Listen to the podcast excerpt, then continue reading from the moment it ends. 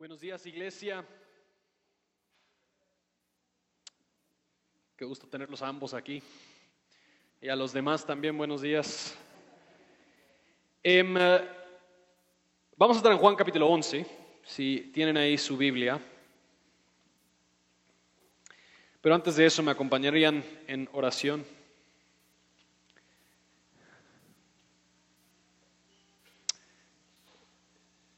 Padre, damos gracias por la oportunidad que tenemos de reunirnos como el pueblo que porta en sí mismos el mensaje de la resurrección, para celebrar el hecho de que nuestro Señor Jesucristo, quien es resurrección y es vida, ha triunfado sobre la muerte. Pero Padre, para proclamar este mensaje, yo soy un hombre pobre y necesitado. Mis ideas, mis pensamientos, mi habilidad de comunicar no alcanza ni se acerca a las riquezas de la gloria que encontramos en el mensaje de la resurrección. Así que Señor, empodera tu palabra y pido que tú borres a mi persona del escenario, Señor, para que tú seas visto, tú seas honrado y tú seas glorificado. En el nombre de Jesús oramos. Amén. Cristo ha resucitado. Amén. Cristo ha triunfado sobre la muerte. ¿Tú crees esto?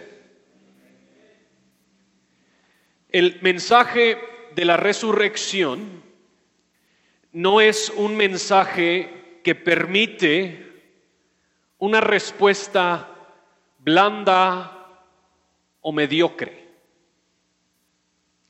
El, mensaje de la resurrección no nos permite responder a medias como que, pues, ahí déjalo o créelo si querés. Sino que el mensaje de la resurrección demanda una respuesta a esas palabras. ¿Crees esto?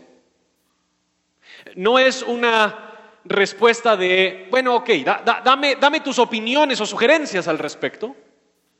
Es una pregunta sí o no. ¿Crees esto? En esta semana he pasado fascinado con el pasaje en Juan 11 de cuando Jesús resucita a Lázaro. Eh, porque en este pasaje nosotros vemos los elementos más humanos y quebrantados a la hora de enfrentarnos con el dolor y la tragedia de la muerte y a la vez nos encontramos con algunas de las declaraciones más fuertes y poderosas en cuanto a lo que, lo que Jesús ha obrado. En el Evangelio de Juan, Juan ha organizado todo el Evangelio para cumplir con un cierto propósito y él mismo nos explica ese propósito. Al terminar el Evangelio, él dice, escrito estas cosas para que crean. Y él pasa con varios diferentes milagros y lo que él ha llamado manifestaciones de la gloria de Dios. Y luego él tiene varias diferentes frases específicas y puntuales acerca de Jesús. Y nosotros llegamos a Juan capítulo 11. Esto es la última manifestación del ministerio de Jesús, el último milagro antes de que nosotros entramos ya a la conversación del aposento alto. Estamos a un par de días antes de la entrada triunfal de Jesús a Jerusalén. Y él en el capítulo anterior, en Juan capítulo 10, ha sido amenazado ya por los líderes religiosos. Ellos han querido apedrearlo por estar haciendo milagros y así amenazando el poder político que ellos tenían sobre el pueblo. Entonces, nos encontramos en ese escenario y es en ese escenario que Jesús recibe noticias dolorosas y complejas con sus discípulos. Esta historia en Juan 11 se podría dividir en cuatro diferentes escenas. Nosotros tenemos el tiempo con Jesús y sus discípulos. Luego nosotros tenemos una segunda escena cuando Jesús se encuentra con Marta. Una tercera escena cuando Jesús se encuentra con María. Y luego una cuarta escena cuando Él está delante del sepulcro. Veamos juntos la primera escena en Juan capítulo 11, versículo 1 al 16. Estaba enfermo cierto hombre llamado Lázaro de Betania, la aldea de María y de su hermana Marta. María, cuyo hermano Lázaro estaba enfermo, fue la que ungió al Señor con perfume y le secó los pies con sus cabellos. Pequeña nota, eso sucede en Juan 12. Las hermanas entonces mandaron a decir a Jesús, Señor, el que tú amas está enfermo.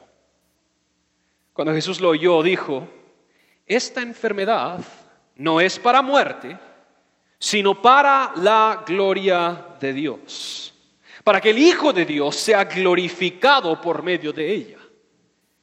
Y Jesús amaba a Marta, a su hermana y a Lázaro.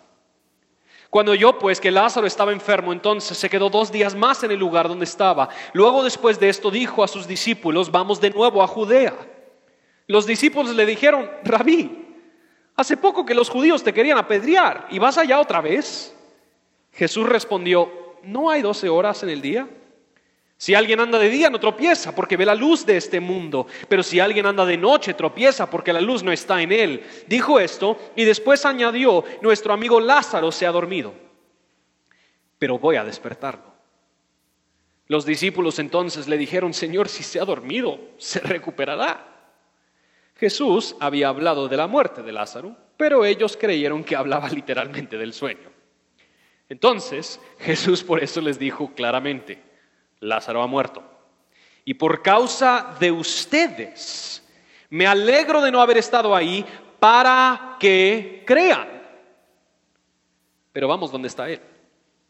Tomás, llamado el Dídimo, dijo entonces a sus condiscípulos, vamos nosotros también para morir con él. Hay muchísimo aquí y no vamos a tener el tiempo de entrar a todos los diferentes detalles, pero si tienes una hora extra esta semana, te podemos pasar un par de recursos para entrar un poquito más a detalle en este pasaje, pero Jesús recibe noticias no simplemente de que alguien está enfermo, pero veremos a lo largo de este pasaje cómo se enfatiza tanto la humanidad como la divinidad de Jesús.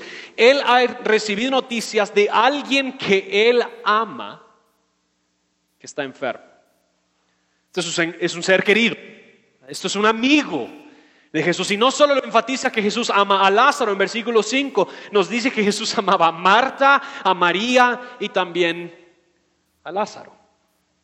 Él recibe estas noticias, pero al escuchar estas noticias, Él no responde de la manera en la que quizás esperaríamos que Él respondiera.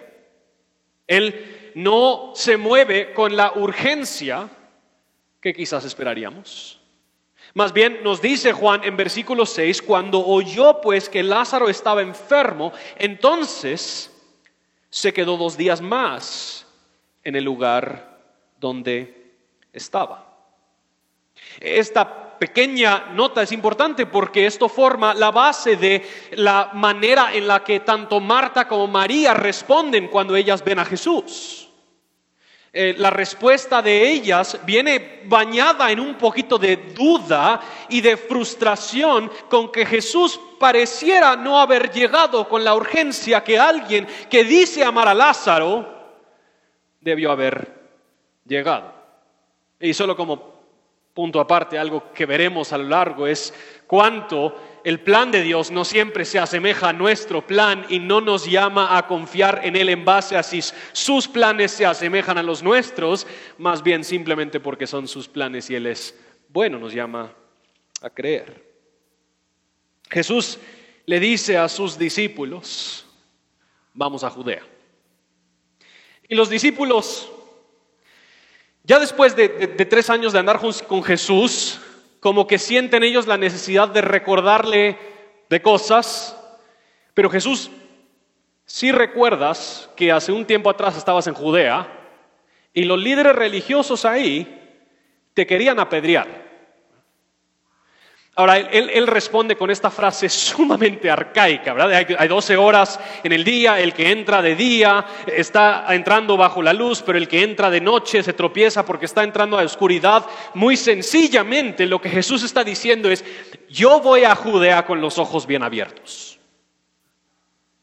Eh, yo, yo no estoy sorprendido. Y no estoy ni necesariamente temeroso, no he olvidado lo que podrá suceder en Judea, más bien este es mi camino y yo mismo estoy decidiendo ir a Judea en el momento en el que yo decido ir a Judea. Especialmente porque en el Evangelio de Juan toda esta idea de cuando la hora ha llegado es tan importante. Entonces Jesús le dice eso a sus discípulos y al terminar esa frase él dice, y nuestro amigo Lázaro está dormido. Ahora, los discípulos de nuevo están como, pero si, si está dormido, yo creo que Marta o María la podrían despertar, ¿no? O sea, ¿por qué tienes que ir tú a despertar a tu hermano Lázaro? Jesús en ese momento está utilizando una analogía que se utiliza a lo largo del Nuevo Testamento cuando se habla acerca de la muerte del pueblo de Dios. Y esto es muy importante para nosotros, el pueblo de Dios, para entender para nuestra teología de la muerte. Yo sé que eso suena tal vez un poquito sádico de tener una teología de la muerte. Pero cuando nosotros hablamos de la muerte como el pueblo de Dios, vemos cómo es que el Nuevo Testamento afirma cierta idea acerca de la muerte que luce muy diferente a cómo es que el mundo a nuestro alrededor suele ver la muerte. Ahora, primero Jesús está hablando de manera sobrenatural, ¿verdad? ¿Cómo es que él supo que Lázaro ya había muerto? Nadie se lo dijo. La única noticia que recibió es que estaba enfermo entonces Jesús, consciente, él sabe que esta situación ha procedido hasta donde él quiere que proceda y él está feliz con que Lázaro está muerto, no porque quiere que Lázaro esté muerto, sino que él quiere exponer su gloria al resucitarlo. Pero él utiliza este lenguaje de que Lázaro, siendo su amigo, siendo parte de su pueblo, su muerte no es realmente el fin, que para el pueblo de Dios la muerte es simplemente un dormir que, para el pueblo de Dios la muerte es simplemente un sueño del cual seremos despertados en la resurrección. Y se van para Judea. Y Tomás ahí tiene su frase y es muy interesante, no tenemos tiempo para entrarle a por qué Tomás es el que está diciendo esto, pero Tomás está listo para enfrentarse con lo que los líderes religiosos le van a hacer. Esa es la primera escena. Pasemos a la segunda escena. Versículo 17. Llegó pues Jesús y halló que ya hacía cuatro, cuatro días que Lázaro estaba en el sepulcro. Betania estaba cerca de Jerusalén, como a tres kilómetros, y muchos de los judíos habían venido a la casa de Marta y María para consolarlas por la muerte de su hermano. Entonces Marta, cuando oyó que Jesús venía, lo fue a recibir, pero María se quedó sentada en casa. Y Marta dijo a Jesús, Señor, si hubieras estado aquí, mi hermano no habría muerto. Aún ahora, yo sé que todo lo que pidas a Dios, Dios te lo concederá.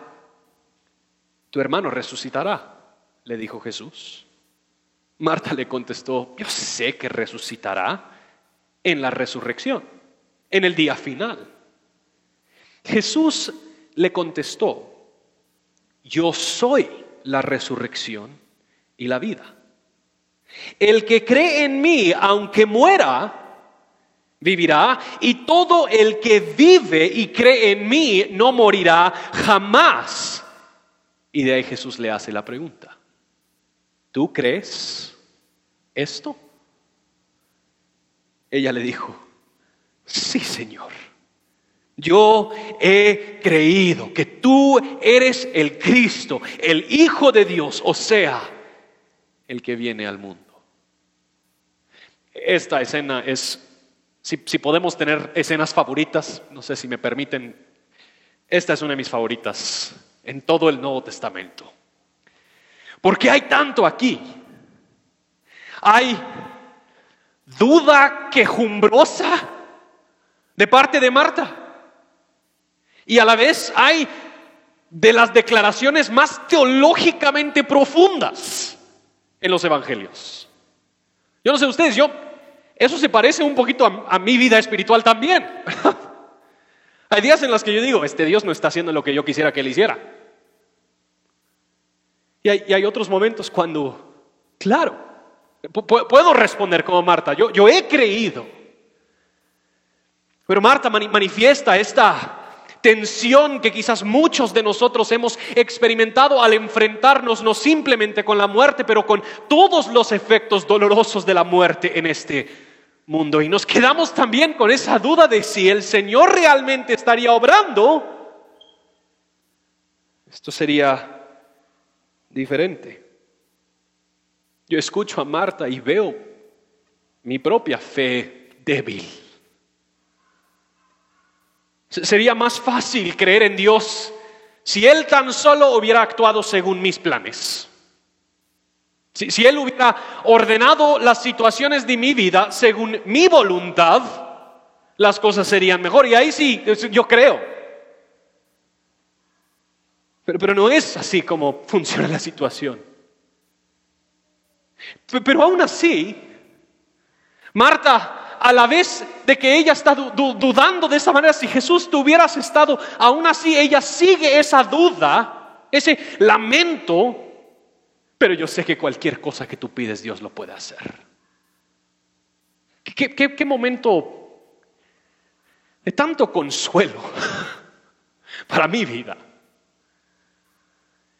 de que hay espacio en la vida cristiana y lo vemos a lo largo de las escrituras, hay espacio para este dudar, este cuestionar, este no entender. Nosotros vemos a lo largo del, libro de los salmos cuántas veces que los salmistas dicen, pero ¿dónde estás, oh Dios? Y, y a la vez ellos mismos también lo siguen, pero yo confiaré en tu fidelidad, que es de generación en generación.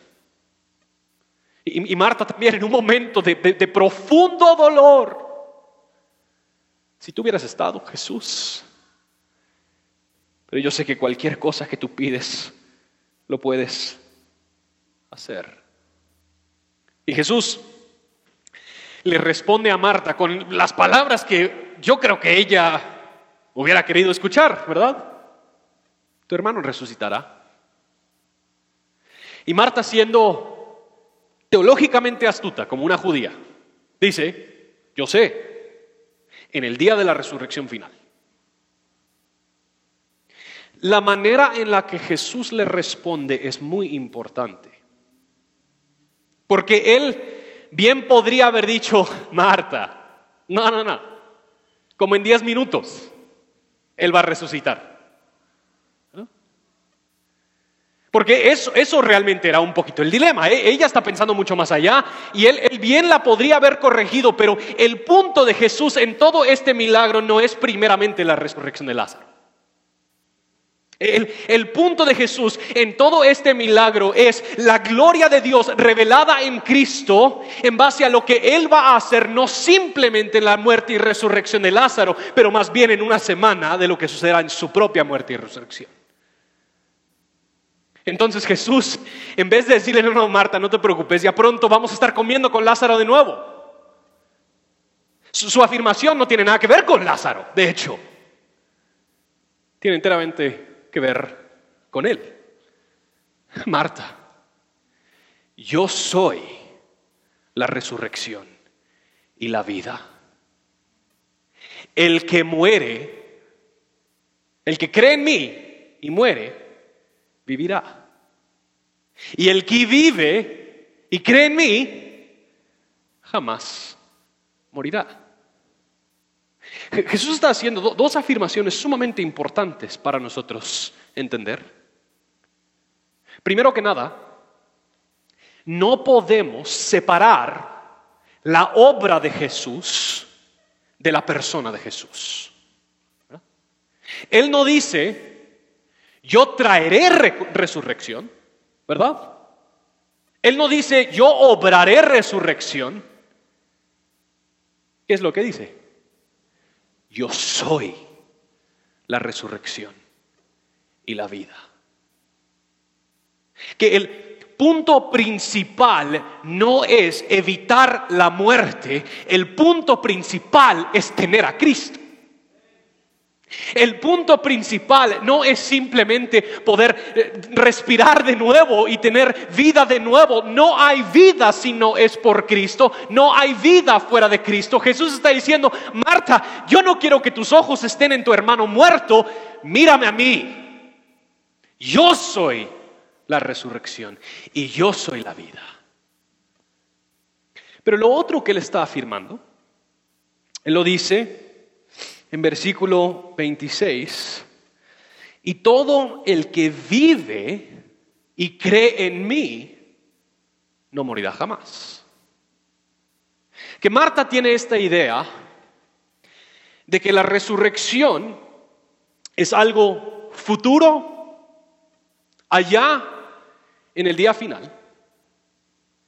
Y Jesús está afirmando que el poder de la resurrección está obrando ahorita, en el presente, por medio de él y su obra. Que la realidad de la resurrección no es simplemente una esperanza futura. Para el que cree en Cristo, la esperanza de la resurrección es una realidad presente. Esta afirmación la vemos en, diferentes lugares en el Nuevo Testamento. Vemos en Filipenses 1 el hablar de cómo nosotros somos ciudadanos del cielo, esperando el tiempo cuando nuestros cuerpos también serán resucitados con Él. Entonces hay una realidad presente del poder de la resurrección obrando en nosotros ya, que esperamos que se culmine ya en la resurrección final. Pero vean Efesios capítulo 1, 18 al 20. Pablo está orando por los efesios y él dice, mi oración es que los ojos de su corazón sean iluminados. Y se podría predicar como 10 sermones enteros de este pasaje, pero dos minutos.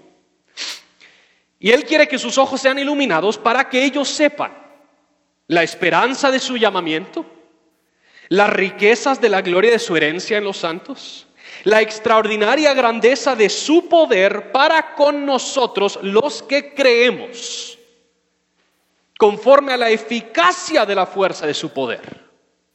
Entonces, Pablo quiere que los cristianos entiendan el enorme recurso del poder de Dios que es disponible para con ellos. Y noten lo que dice en versículo 20, este poder obró en Cristo cuando lo resucitó entre los muertos. Que lo que Jesús le está afirmando a Marta en este momento es que por, supuesto que la resurrección final será un día glorioso e impresionante. La resurrección no es menos que esa resurrección final, pero sí es más. Que la realidad de lo que yo obraré en mi muerte y en mi resurrección es una realidad presente porque has creído en mí. Y le hace esa pregunta. Entonces, Marta, querida Marta, ¿tú crees esto? Me he imaginado varias veces en la posición de Marta en esta semana. Si Jesús me da este gran speech y luego me dice, entonces Justin, ¿crees esto? Eh, pues lo dijiste. Pero Marta, qué respuesta más impresionante. No, no, cómo responde Marta. Sí, Señor. Yo he creído que tú eres el Cristo, el Hijo de Dios, o sea, el que viene al mundo. O que el Señor me daría a mí la fe para responder de esa manera, ¿verdad? Sí, por supuesto que eso es cierto. Tú eres el enviado de Dios. Esto ha sido el plan de Dios. Y yo he identificado que tú eres el Cristo. Yo puedo ver lo que has hecho, tu gloria manifestada en estas obras. Entonces, aunque me duele que no estuviste para, sanar a mi hermano, aunque me duele esta situación, confío. ¿Quién tú eres y lo que tú estás haciendo? Un, sencillo punto aparte. Es curioso que solemos recordar a Marta por estar dando vueltas en la casa mientras que María está arrodillada delante de Jesús y no la recordamos por tan profunda declaración teológica de la persona y obra de Jesús, ¿verdad? Pasemos a la tercera escena. Versículo 28. Habiendo dicho esto, Marta se fue y llamó a su hermana María, diciéndole en secreto, el maestro está aquí y te llama. Tan pronto como ella lo oyó, se levantó rápidamente y fue hacia él, porque Jesús aún no había entrado en la aldea, sino que todavía estaba en el lugar donde Marta lo había encontrado. Entonces los judíos que estaban con ella en la casa, consolándola, cuando vieron que María se levantó de prisa y salió, la siguieron, suponiendo que iba al sepulcro a llorar ahí. Al llegar María a donde estaba Jesús, cuando lo vio, se arrojó a sus pies diciendo, Señor, si hubieras estado aquí, mi hermano no habría muerto. Y cuando Jesús la vio llorando, y a los judíos que vinieron con ella llorando, también se conmovió profundamente en el espíritu y se entristeció. ¿Dónde lo pusieron? preguntó Jesús. Señor, ven y ve, le dijeron. Jesús lloró. Por eso los judíos decían, miren cómo lo amaba. Pero algunos de ellos dijeron, ¿no podía este que abrió los ojos del ciego haber evitado también que Lázaro muriera? En este intercambio con María vemos una de las manifestaciones interesantes de la humanidad de Jesús.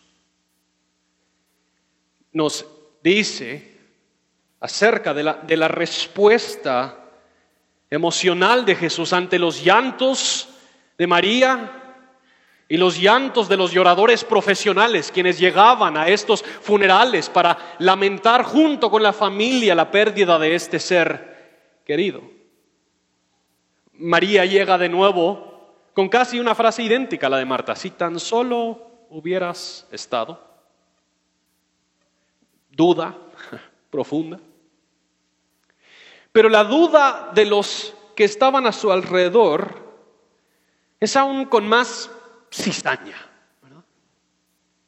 ¿No podía este, que abrió los ojos del ciego, haber evitado también que muriera Lázaro?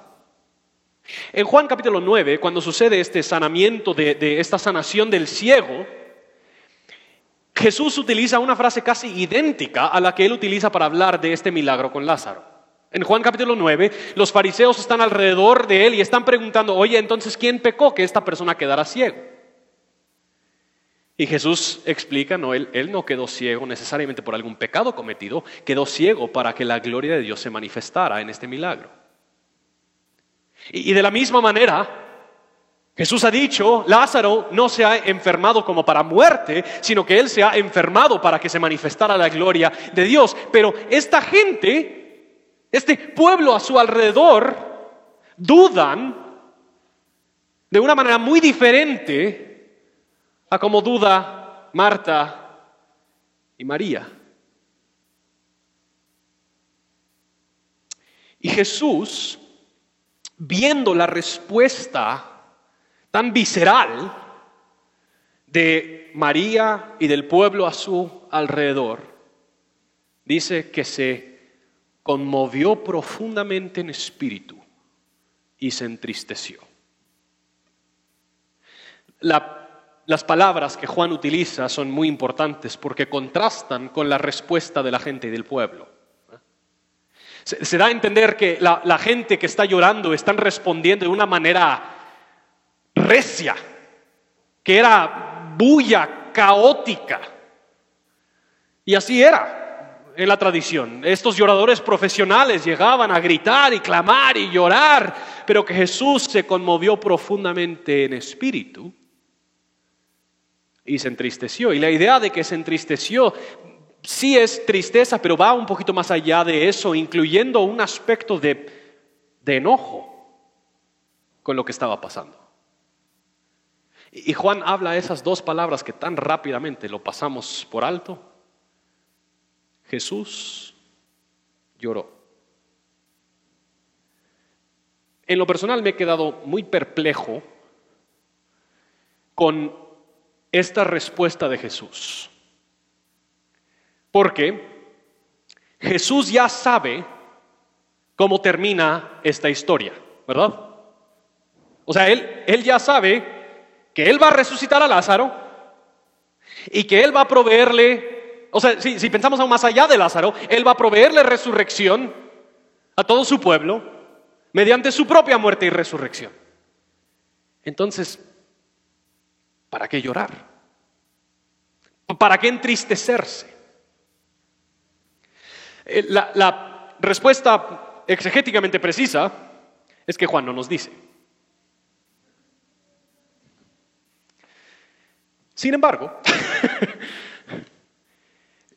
por lo que entendemos de la historia de las Escrituras y del propósito de Juan en escribir este Evangelio, yo creo que podemos atrevernos por lo menos a, a, presuponer dos cosas.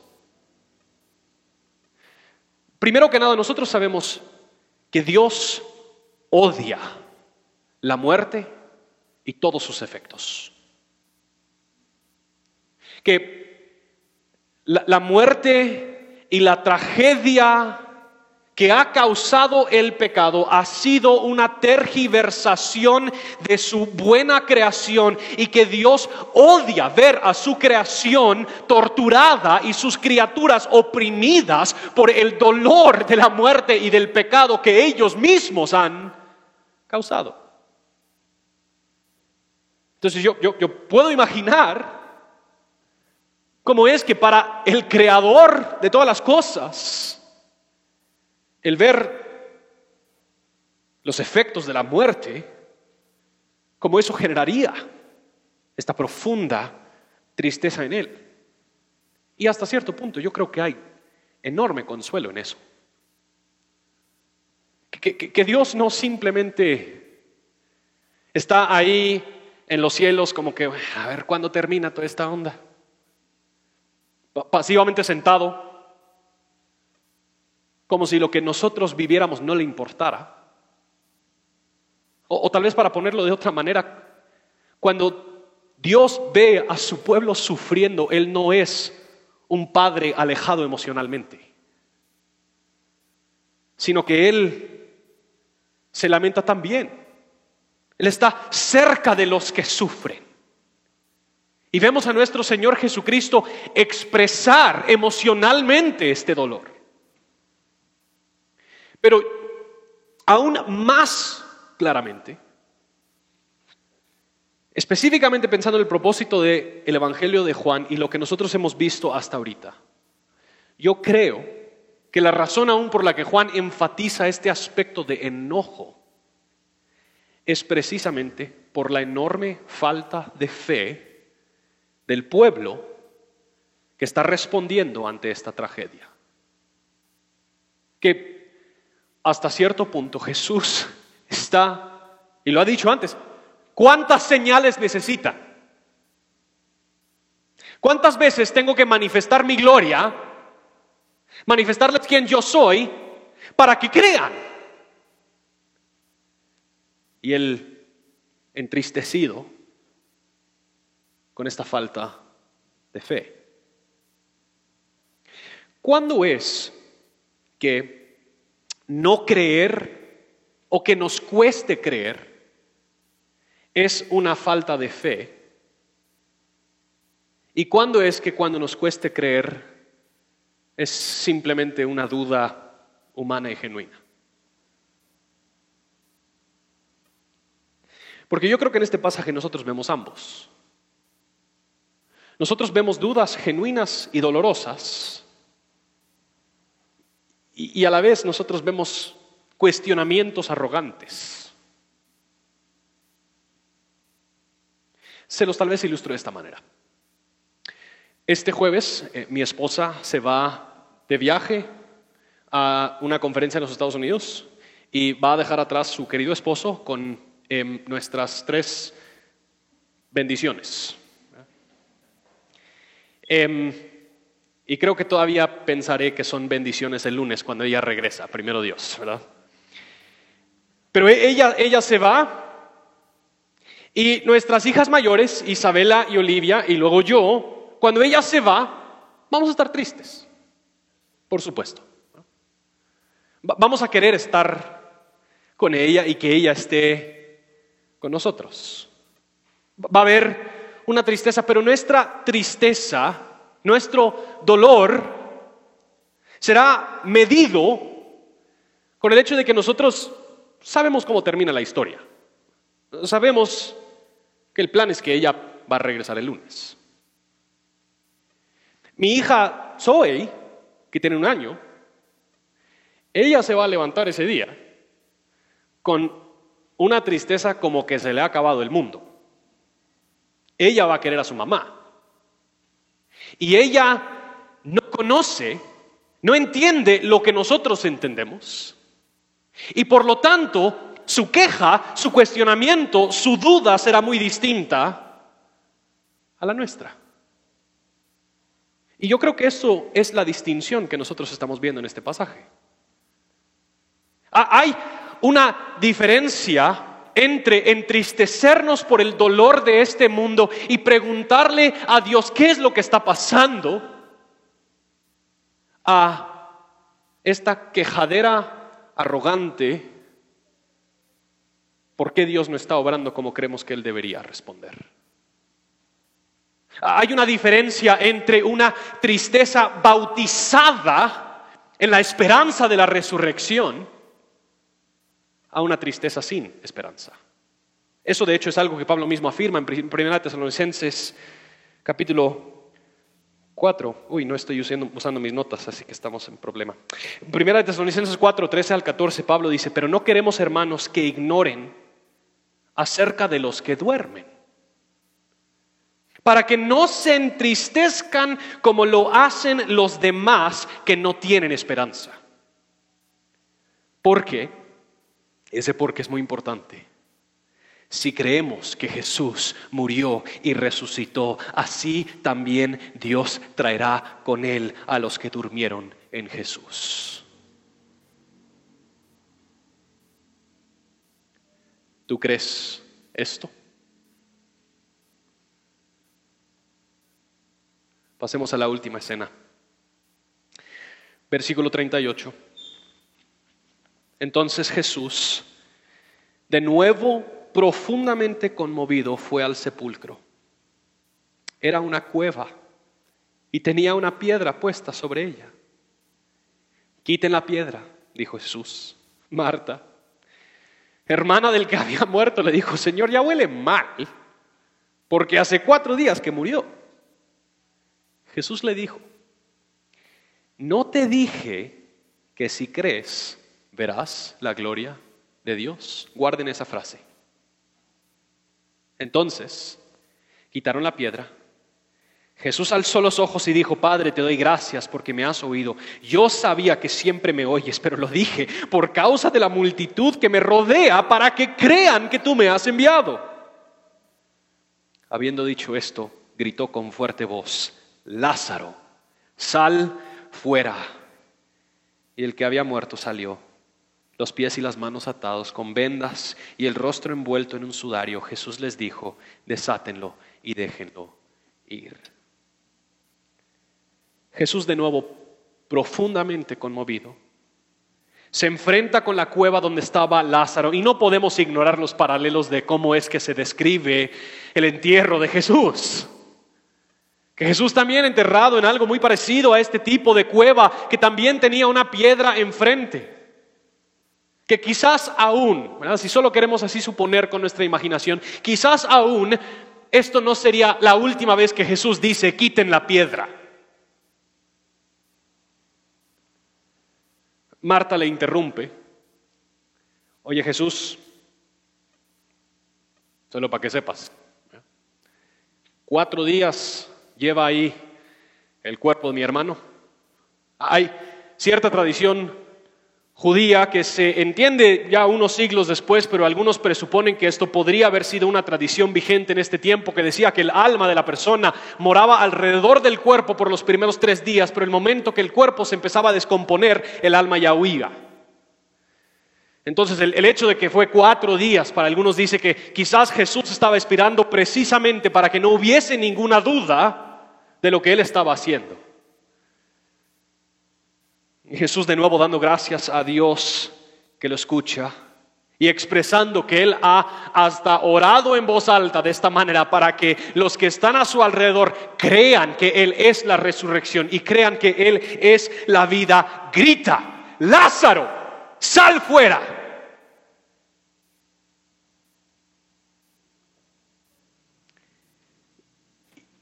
Y seis palabras que nos deberían bajar de la moto, por decirlo así. Y el que había muerto salió. Jesús ha manifestado poderosamente delante de todas las dudas que abundaban, dudas buenas y correctas, dudas de dolor tanto como dudas arrogantes y pretenciosas. Él había manifestado poderosamente que Él es la resurrección y Él es la vida. Ahora,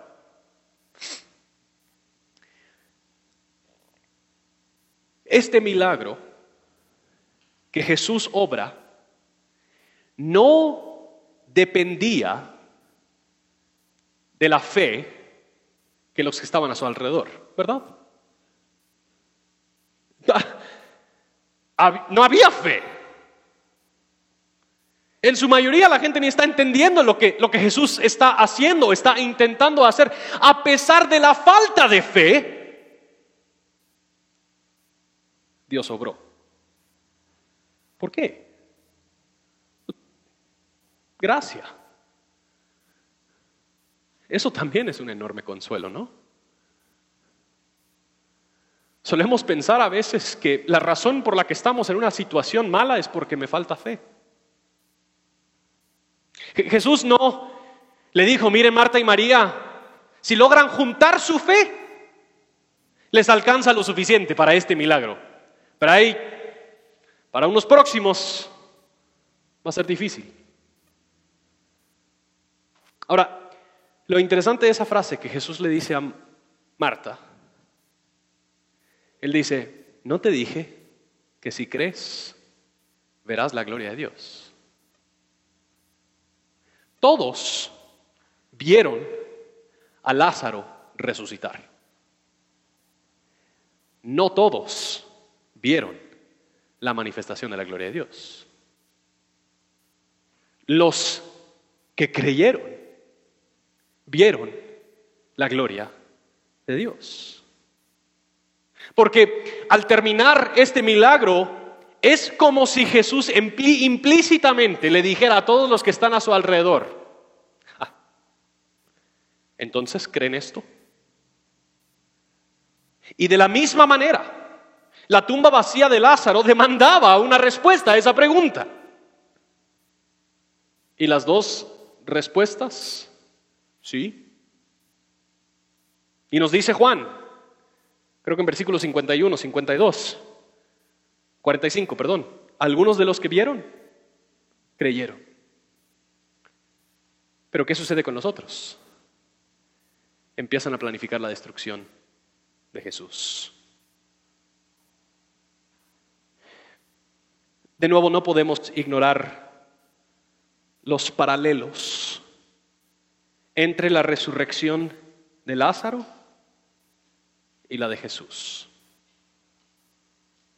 Él también saldría de un sepulcro muy parecido, también envuelto y atado, pero hay enormes diferencias entre la resurrección de Lázaro y la resurrección de Jesús. A, nivel muy práctico, Lástima para Lázaro, él murió de nuevo. He intentado a descifrar cómo me sentiría si yo fuese Lázaro en ese momento, ¿verdad? Pasé cuatro días en el paraíso y ahora tuve que regresar. Y de ahí morir de nuevo. De hecho, en Juan 12 dice que los mismos líderes religiosos empiezan a perseguir a Lázaro porque quieren matarlo de nuevo, porque tantas personas están creyendo en Jesús por la resurrección de Lázaro. Pobrecito. Otras diferencias. Lázaro fue levantado de entre los muertos. Jesús te levantó. Lázaro no logró nada por nadie al ser resucitado. Jesús logró resurrección para todo aquello que cree en Él. Si la resurrección de Lázaro entonces demandaba una respuesta a la pregunta, ¿tú crees esto? Cuanto más la resurrección de Jesús. De hecho, nosotros vemos cómo es que en este contexto precisamente el pueblo de Israel podían tolerar sus enseñanzas, podían tolerar los milagros que les gustaban como la multiplicación del pan, pero que Él fuera el Cristo resucitado, que Él sea resurrección y vida, no se toleraba. De hecho, nosotros vemos que el mensaje principal que hizo el enorme cambio entre los discípulos cobardes después de Jesús a ser discípulos valientes que predicaron el mensaje del Evangelio era la resurrección de Jesús. En Hechos 4 nosotros vemos cómo es que ellos están siendo perseguidos porque ellos específicamente están enseñando acerca de la resurrección de Jesús, todo el cristianismo, todo el mensaje del cristianismo se basa en este hecho histórico. Cristo tenía el poder de levantar a Lázaro entre los muertos porque Cristo es la resurrección y Él es la vida. Él ha procurado resurrección para todo su pueblo al triunfar sobre la muerte. ¿Tú crees esto? Cristo ha establecido su reino al resucitar de entre los muertos. ¿Tú crees esto? Cristo ha destruido la muerte, el pecado y sus efectos al resucitar de entre los muertos. ¿Tú crees esto? Cristo es la resurrección. Cristo es la vida. ¿Tú crees esto? La tumba vacía tanto de Lázaro, pero aún más de Jesús, demanda una respuesta a esa pregunta. ¿Tú crees esto? No podemos verla ni entenderla y seguir como si nada. Tenemos que responder. Y las preciosas noticias que Jesús le comparte a Marta es que si crees, verás la gloria de Dios. O tal vez aún más específicamente, y con esto termino, puede pasar los músicos. Efesios capítulo 2. Que también podría ser otros 10 sermones enteros, pero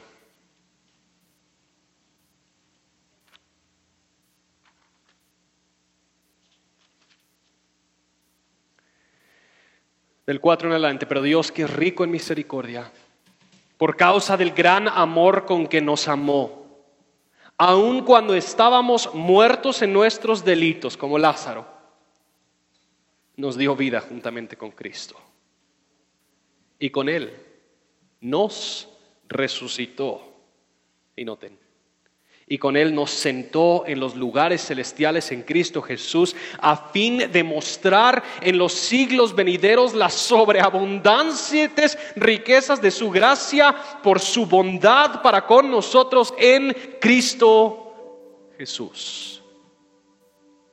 O sea, creer que Jesús es la resurrección y es la vida, y por creerlo Verás la gloria de Dios, no simplemente esta idea de la gloria de Dios que se verá eh, es algo abstracto, algo distante, como que un brillo celestial, más bien es la gloria de Dios en carne, la persona de Jesucristo.